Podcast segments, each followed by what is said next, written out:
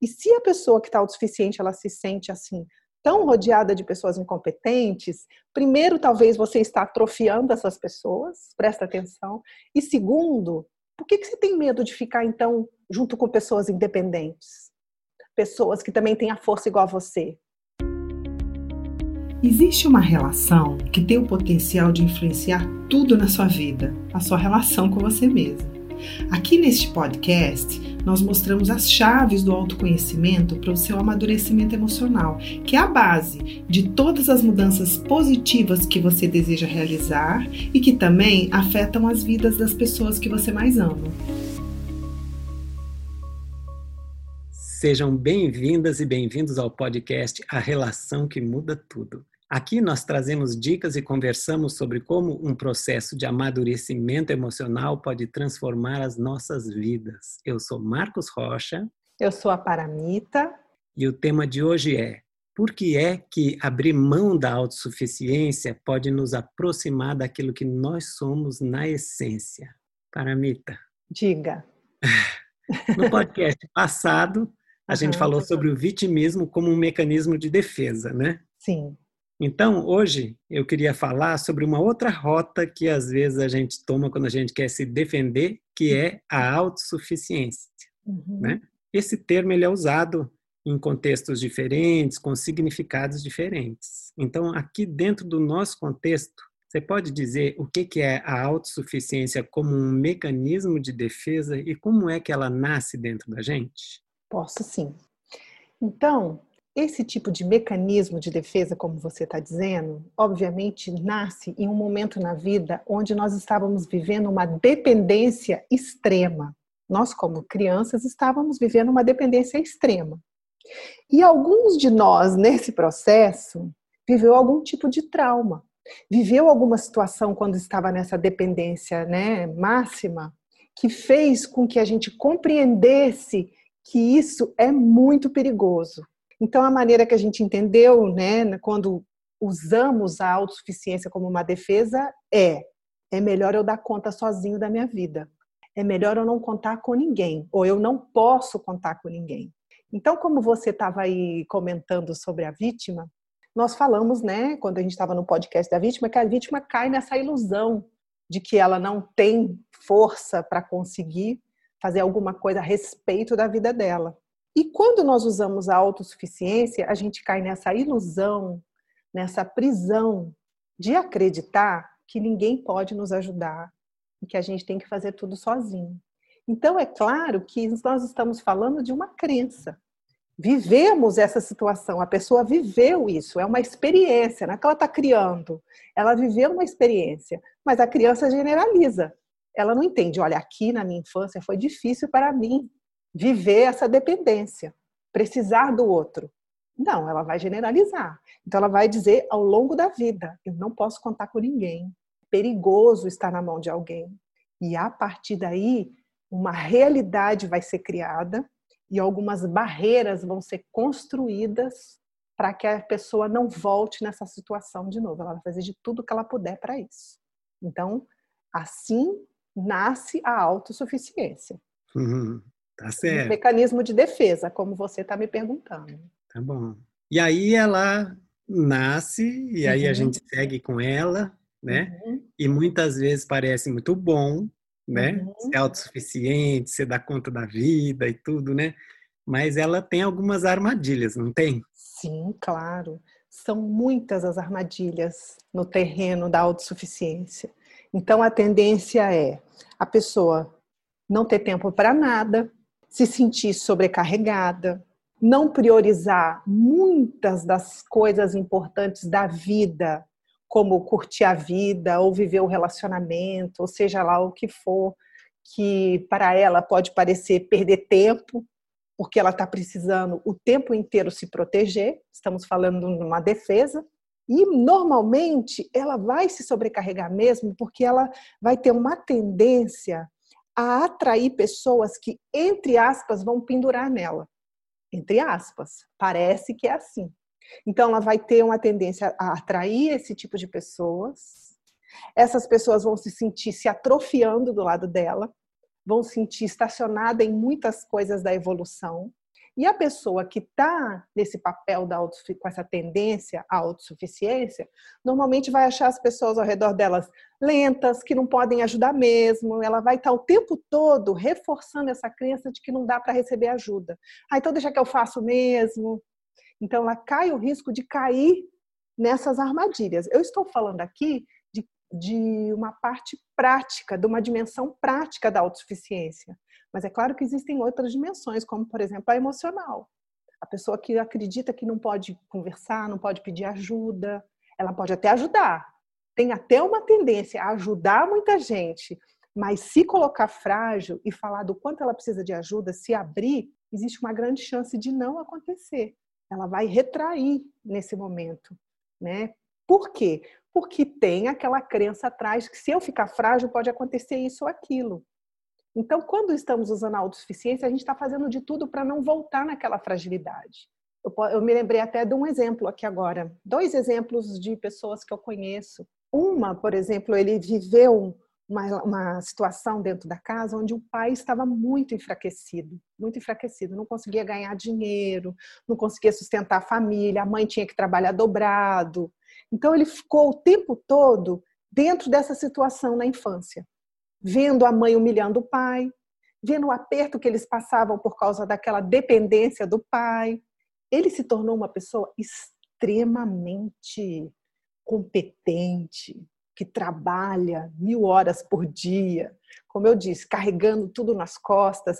Ninguém dentro da empresa dele pode errar, porque vai poder, se alguém erra, vai estar atrapalhando os planos de defesa dele, então extremamente controlador. E ao mesmo tempo, conselheiro de muitas pessoas, mas não tem ninguém para se abrir. Não conta o que sente, está sempre ali resguardado nos sentimentos dele.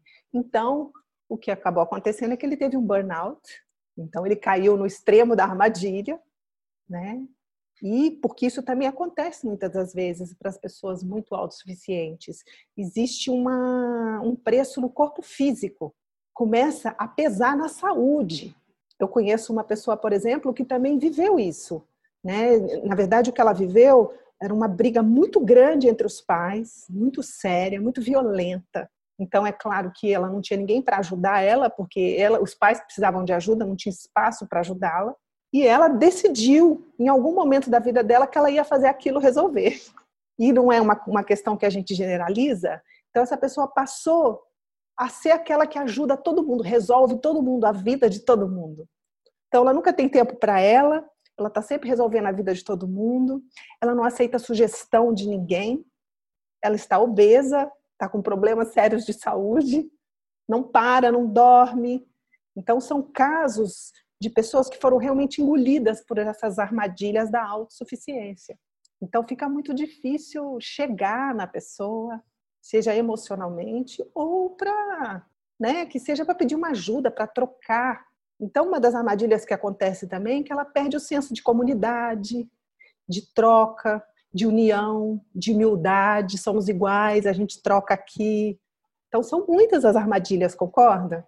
Ela até aceita a comunidade, mas se ela estiver numa posição de poder e não para ser igual. A pessoa autossuficiente recebe muito pouco. Eu conheço, eu tenho uma amiga eu também sou, né? Caio mil vezes nessas armadilhas da autossuficiência. Eu tenho uma amiga que é muito engraçada, porque a pessoa autossuficiente, ela recebe muito pouco, né? Então, por exemplo, eu, eu mando uma dica para ela, olha, vai nesse restaurante super legal. Ela fala, esse aqui também é ótimo. Eu mando uma música, ela manda duas. Ela não, não deixa nada entrar, incrível. Então, uma sugestão, normalmente ela fala, já sabia. É. Você entende? Não tem como entrar, não tem como ela receber. Se ela recebe, se ela vai na casa de alguém, ela tem que levar muitas coisas, ela tem que ajudar em tudo.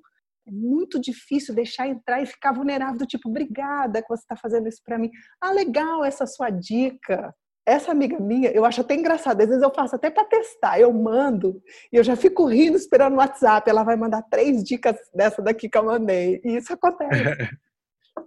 São muitas as armadilhas onde ninguém pode chegar, percebe? Ficou decidido Sim. lá atrás, foram criadas barreiras. Sim.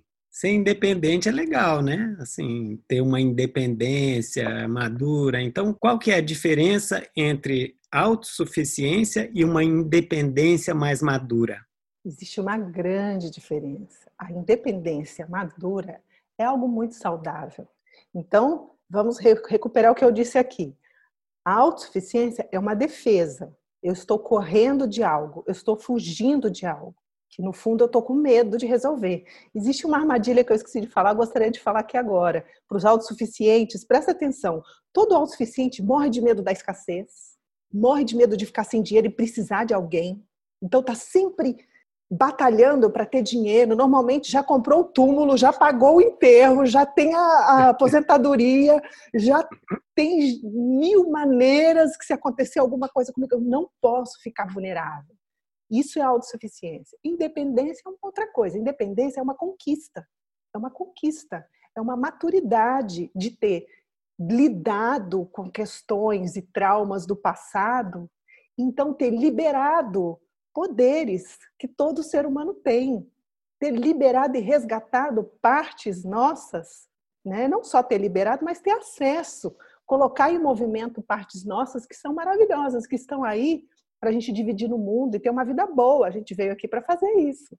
Independência é lançar a mão do nosso ser verdadeiro, do nosso eu verdadeiro, do nosso centro para viver a vida.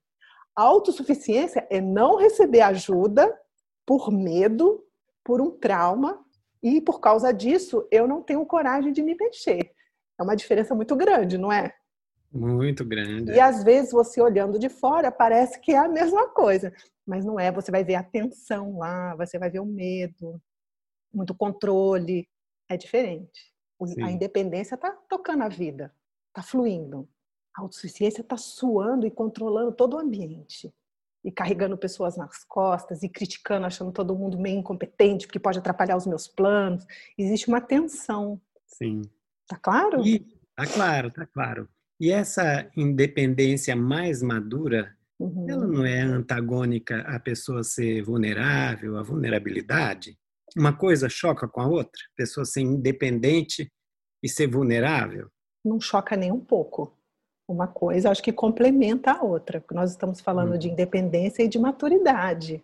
Uma pessoa realmente madura, um dia nós todos vamos chegar lá, uma pessoa uhum. madura, ela tem consciência do quanto ela é pequena diante do universo. Ela tem consciência do tamanho do mistério da vida e que ela não vai controlar tudo. E de que a gente vai precisar um do outro, sim. Nós estamos num barco que né, tem uma navegação bem complicada. Então, a, a, a pessoa independente, é, é, você está dizendo se a maturidade e a independência se chocam? Nem um pouco.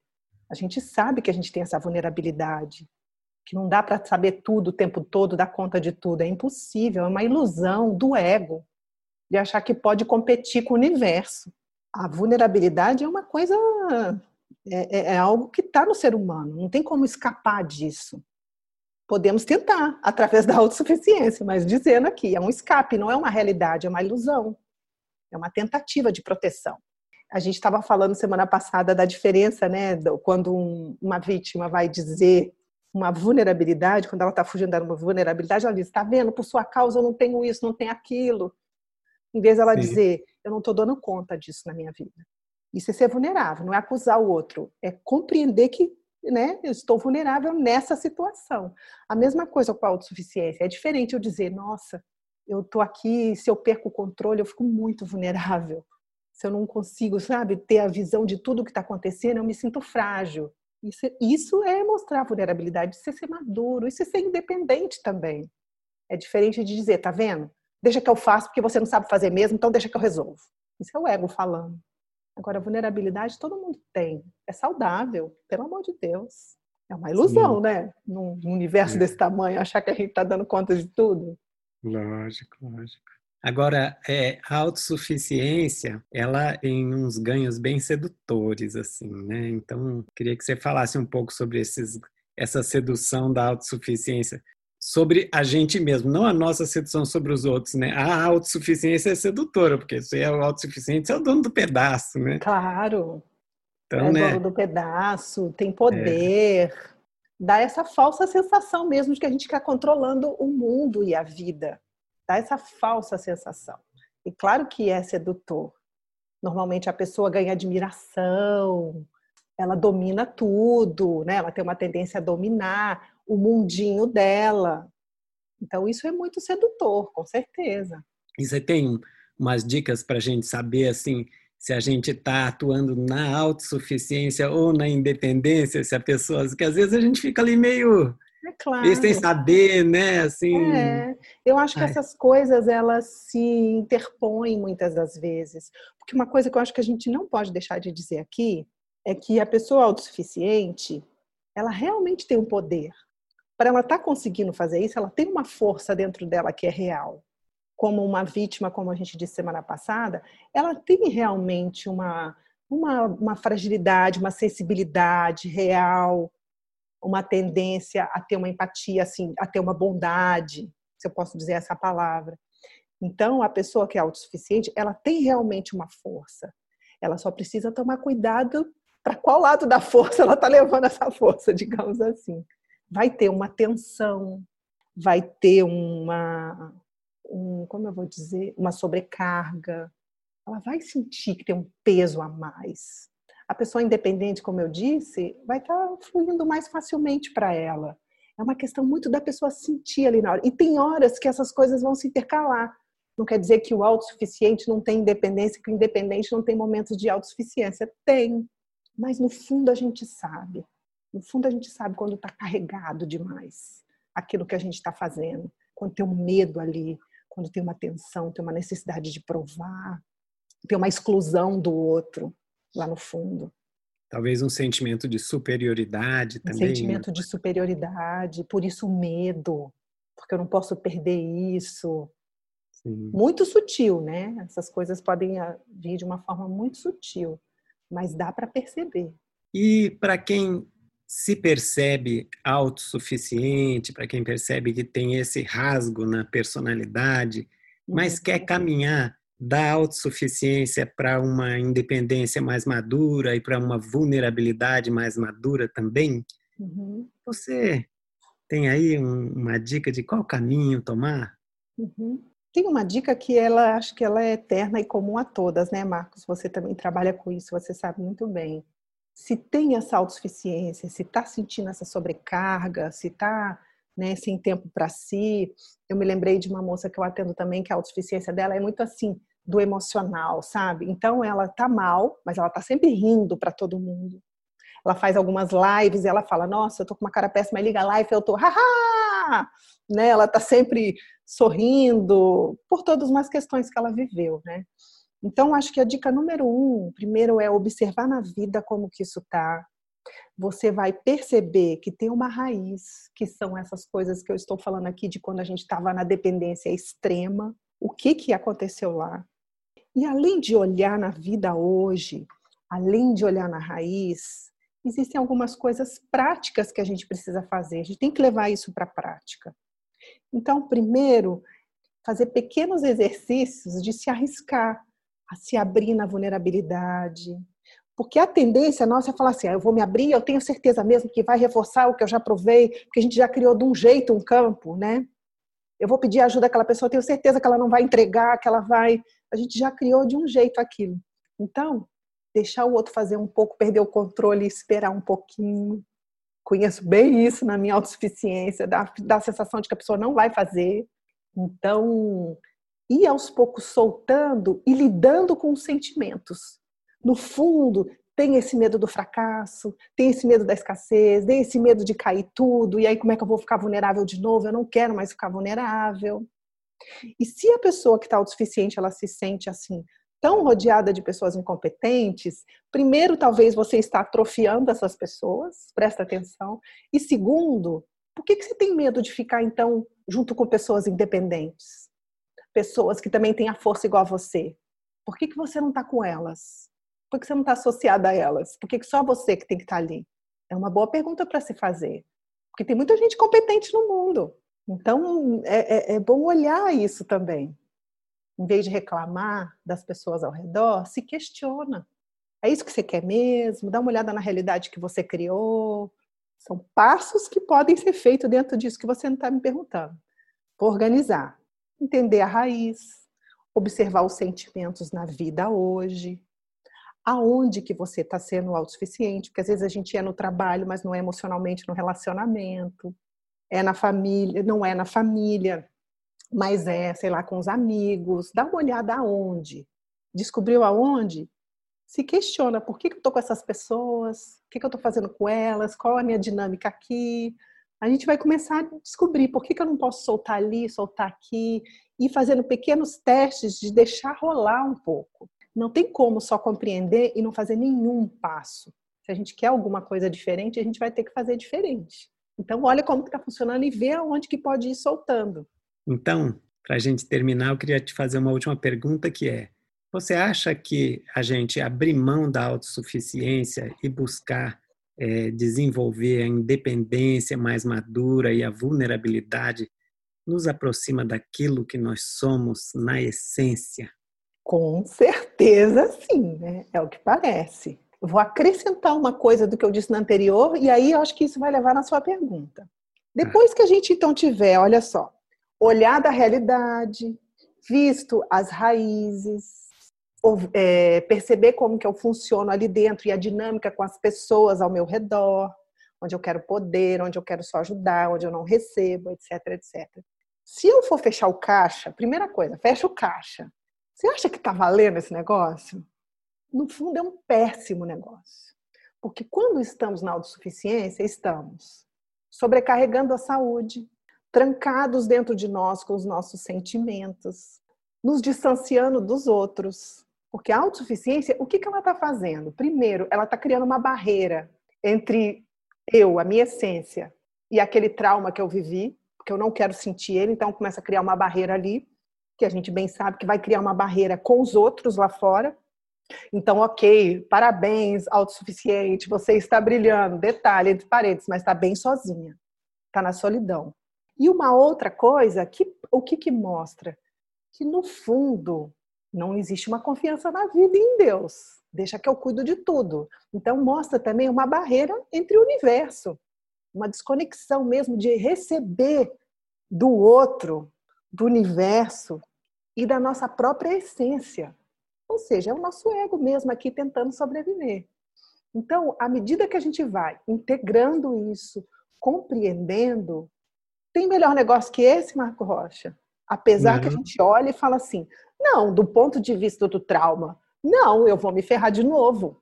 Mas à medida que a gente vai experimentando, então vamos olhando para a fragilidade daquele momento de dependência máxima, onde fui muito dolorido. Eu estou me lembrando da minha, né? Quando a minha mãe morreu, que eu tinha que dormir na casa das minhas amigas, que eu tinha que estar na mão dos outros. Era uma dependência, uma fragilidade máxima. E, e, e naquele momento não tinha como pedir ajuda. A criança não sabe como pedir ajuda. Ela só sabe que ela precisa sobreviver. E à medida que a gente então vai pedindo ajuda, que a gente vai dividindo vai sendo possível, então, ir resgatando essas partes nossas que ficaram escondidas atrás desse trauma e trazendo essa alegria de dividir, essa alegria de estar com o outro, de estar conectado com nossa essência e poder fluir nessa independência, porque parece que independência, né, é uma coisa ruim, também é egoísta, de forma alguma. Então, a, a independência quer dizer usar o que eu tenho de melhor para ter uma vida e dividir com o outro. É óbvio que vai aproximar a gente da nossa própria essência. E aí, imagina, vai ter mais tempo na vida para poder curtir, vai ter amigos para poder dividir. Não vai ficar bom, né? A princípio, depois que atravessar essas coisas aqui que nós estamos falando. Saúde, esse é o resgate, esse é o trabalho que a gente tem feito aqui, a gente está falando de novo e de novo no podcast. Essas nossas barreiras, não tem nada, né? A gente precisa olhar, mas não para se sentir, nossa, olha como eu sou defendido, não, olha como aqui tem uma possibilidade de um resgate, de uma aproximação do eu verdadeiro. Esse é o sentido do trabalho. Esse amadurecimento da criança autossuficiente para o adulto independente que está aí para dividir a vida e se expressar. Acho que esse é o, né, o objetivo, se essa é a palavra. Daí tem um plus que é um presentinho que é assim, eu me aproximando da minha essência, eu também me aproximo das pessoas e fica muito mais gostoso viver, Com né? certeza. né? Com certeza. Onde tem isolamento, tem solidão, ih, tem autossuficiência ali, tem, né, tem trauma, tem falta de fé. E faz parte, não tem nada de errado, faz parte do processo humano, faz parte do, do amadurecimento. Por isso estamos sentados aqui, incentivando, ok, então vamos lá, caminhar para isso. É, incentivando e caminhando também, né? Totalmente, pelas nossas experiências. Se Deus quiser, aí um dia eu caminho aí mais e mais na minha autossuficiência. Caminha na sua autossuficiência, sim, no sentido de ir abrindo mão dela. Claro, lógico. Na consciência, trazer ela para a consciência. No fundo, o que a gente faz é trazer essa criança machucada, essas experiências doloridas que a gente não deu conta um dia, escondeu para a consciência, para que ela possa se transformar e só abrir caminhos em direção ao outro, em direção à vida, à espiritualidade, a um dia a dia melhor, em direção a um dia de folga. não, é? não é só de coisas grandiosas. Que coisa mais gostosa que um dia de folga? Hum. Alguém que ajude a cuidar do filho, que você possa confiar, alguém legal para ajudar você a cuidar do seu neném. São muitas. Conheço as mães também, lógico que tem que ter cuidado, mas são muitas as, as loucuras de autossuficiência que a gente tem, né? Ter um ombro para chorar, enfim. Então acho que tá bom hoje, não tá? Acho que sim. Acho que é, acho que tá suficiente, né? tá suficiente. Sim. Então até o próximo podcast. É, muito obrigado a todos que estão aqui nos ouvindo. O que seria de mim se você não tivesse aí me ouvindo? É tão gostoso, né? Ter o outro para poder dividir o que a gente tem. É isso aí. Então, até a tá próxima. Até. Tchau. Tchau.